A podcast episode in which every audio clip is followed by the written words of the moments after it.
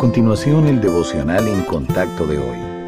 La lectura bíblica de hoy comienza en el versículo 31 de Efesios capítulo 4. Quítense de vosotros toda amargura, enojo, ira, gritería y maledicencia y toda malicia. Antes sed benignos unos con otros, misericordiosos, perdonándoos unos a otros, como Dios también os perdonó a vosotros en Cristo.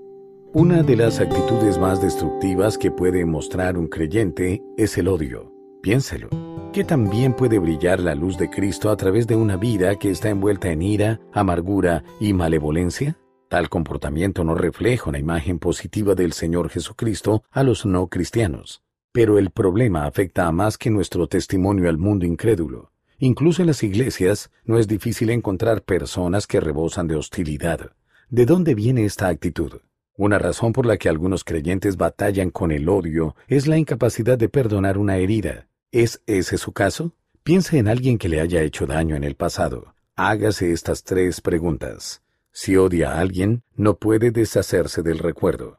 ¿La escena se reproduce en su mente una y otra vez? Si odia a alguien, no puede desearle lo mejor.